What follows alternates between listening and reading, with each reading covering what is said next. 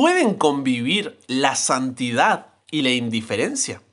Buenas imparable, estás aquí porque buscas crecer en tu relación con Jesús. Así que comencemos de la mejor manera, entregándonos a Dios como hacemos cada día. Padre, gracias por un nuevo día, que hoy podamos aprender que si nuestras vidas no reflejan una compasión radical por los pobres, existe razón para preguntarnos si en verdad tú estás en nosotros. Guíanos en el tema, por favor. En el nombre de Jesús oramos. Amén. Todos tenemos, ¿cómo llamarlo? Puntos ciegos, vamos a decir. Aspectos en nuestra vida que necesitamos descubrir a fin de poder ver cómo es debido y hacer los ajustes necesarios. Pero, siendo sincero, estos son difíciles de identificar. Por lo general los demás pueden verlos y confiamos en que los amigos nos los señalen, pero aún así nos cuesta mucho reconocerlos. No queremos admitir que existen y cuando lo hacemos casi siempre es demasiado tarde. Los descubrimos al mirar hacia atrás, pero nos cuesta verlos en el presente. Buenas intenciones y hasta el estudio de la Biblia no nos impiden la ceguera. Parte de nuestra naturaleza pecaminosa elige por instinto ver lo que queremos ver y no tomar en cuenta lo que deseamos no tener en cuenta. Puedo vivir mi vida cristiana y hasta liderar la iglesia mientras que, sin querer, paso por alto el mal. Y tengo que hacerte una confesión. Puedo confesarte, me gusta ser abierto, honesto, transparente contigo, estoy creciendo junto contigo.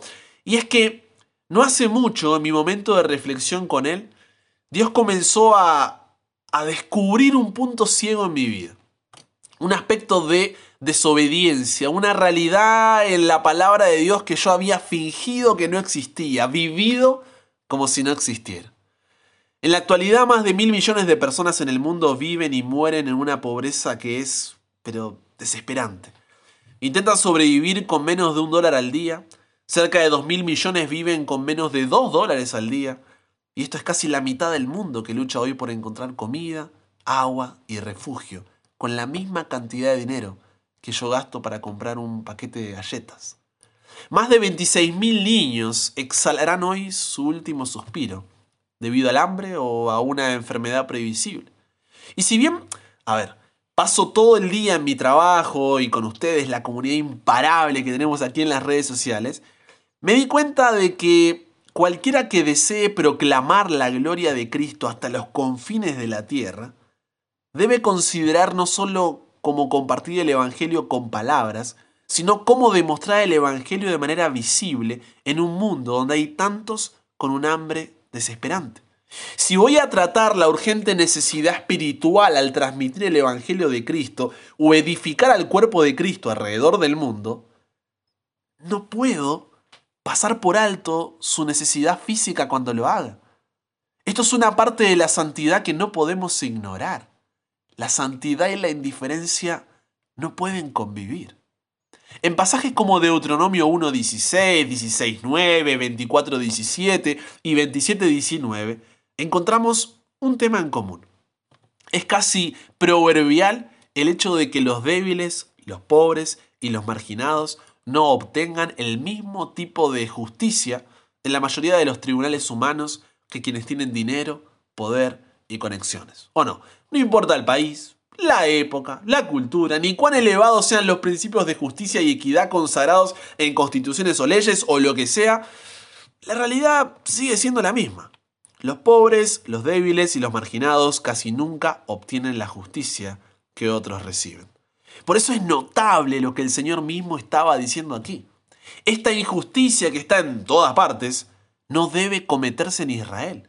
Entre el pueblo de Dios no puede haber esta indiferencia si serán los que lo representarán ante el mundo. Dios los había llamado diciendo, santos seréis, porque santo soy yo, Jehová vuestro Dios, en Levítico 19.2.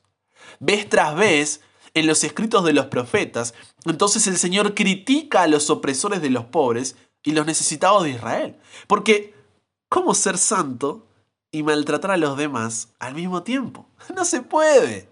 Sin importar cuán estrictos seamos a los ritos religiosos correctos, la santidad y la indiferencia no pueden convivir.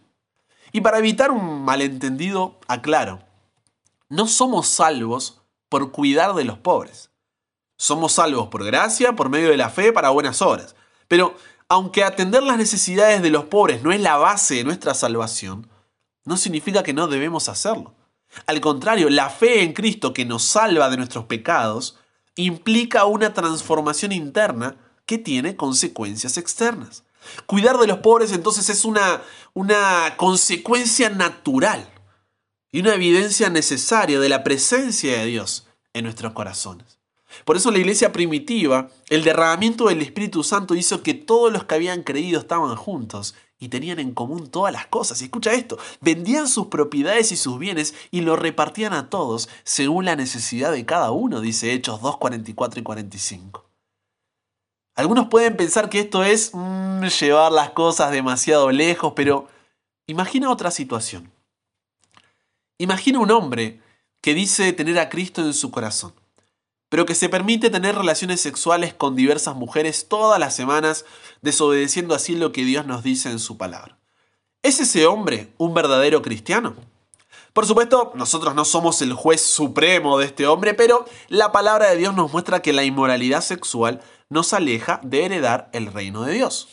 No es que necesite dejar la inmoralidad sexual para ser salvo. Esto querría decir que necesita ganarse la salvación. No, necesita amar a Jesús lo cual traerá como resultado un corazón transformado con el deseo de obedecer a Dios en todas las áreas de su vida.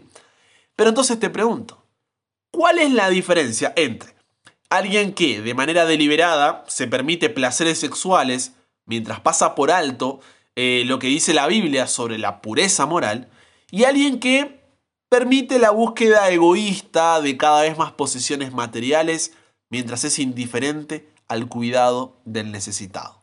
¿Hay alguna diferencia? Mira, te respondo yo la pregunta si quieres porque me la hice a mí mismo, ¿no? Y la diferencia es que uno está relacionado con un tabú social en la iglesia y el otro está relacionado con una norma social dentro de la iglesia.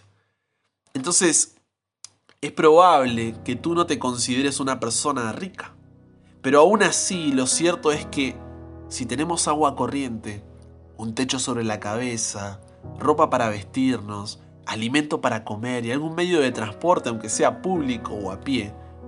Esto hace que nos encontremos en el nivel más alto de la población mundial respecto a la riqueza. Durante el tiempo que estamos en las reuniones de la iglesia durante el fin de semana, casi mil niños mueren en todas partes porque no tienen comida. Si se tratara de nuestros hijos, hermanos o nietos, todos habrían muerto al llegar el momento de orar para terminar. De seguro no desatenderíamos a nuestros hijos mientras cantamos himnos y nos entretenemos. Pero no nos molesta ser oídos sordos a los padres de otros niños. Muchos de ellos, nuestros hermanos espirituales, a los que les arrojamos nuestras migajas mientras disfrutamos de nuestros placeres aquí.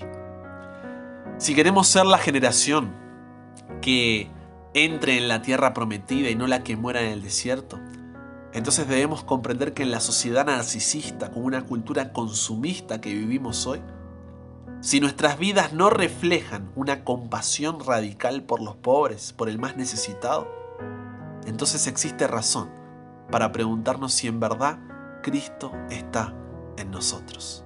Ya basta. Esto es una parte de la santidad que no podemos ignorar. La santidad y la indiferencia no pueden convivir. Padre, lo que hablamos hoy ha golpeado duro nuestro corazón y nos ha dejado pensando, a mí primero y por eso lo comparto. Pero que no nos deje solo pensando y mañana volvamos a lo mismo, Dios. Por favor, no lo permitas. Sino que la promesa hecha por Cristo aquí en la tierra pueda hacerse una realidad en nuestra generación. En esto conocerán todos que sois mis discípulos si tuvieres amor los unos con los otros. De esa manera la perspectiva respecto a lo que poseemos cambia totalmente cuando abrimos los ojos a las necesidades del mundo que nos rodea, Padre. Y es allí cuando nuestro deseo será sacrificar todo lo que tenemos para la gloria de tu nombre. Así que nos entregamos hoy a ti, Dios. Cámbianos, renuévanos, transfórmanos, somos tuyos. En el nombre de Jesús oramos.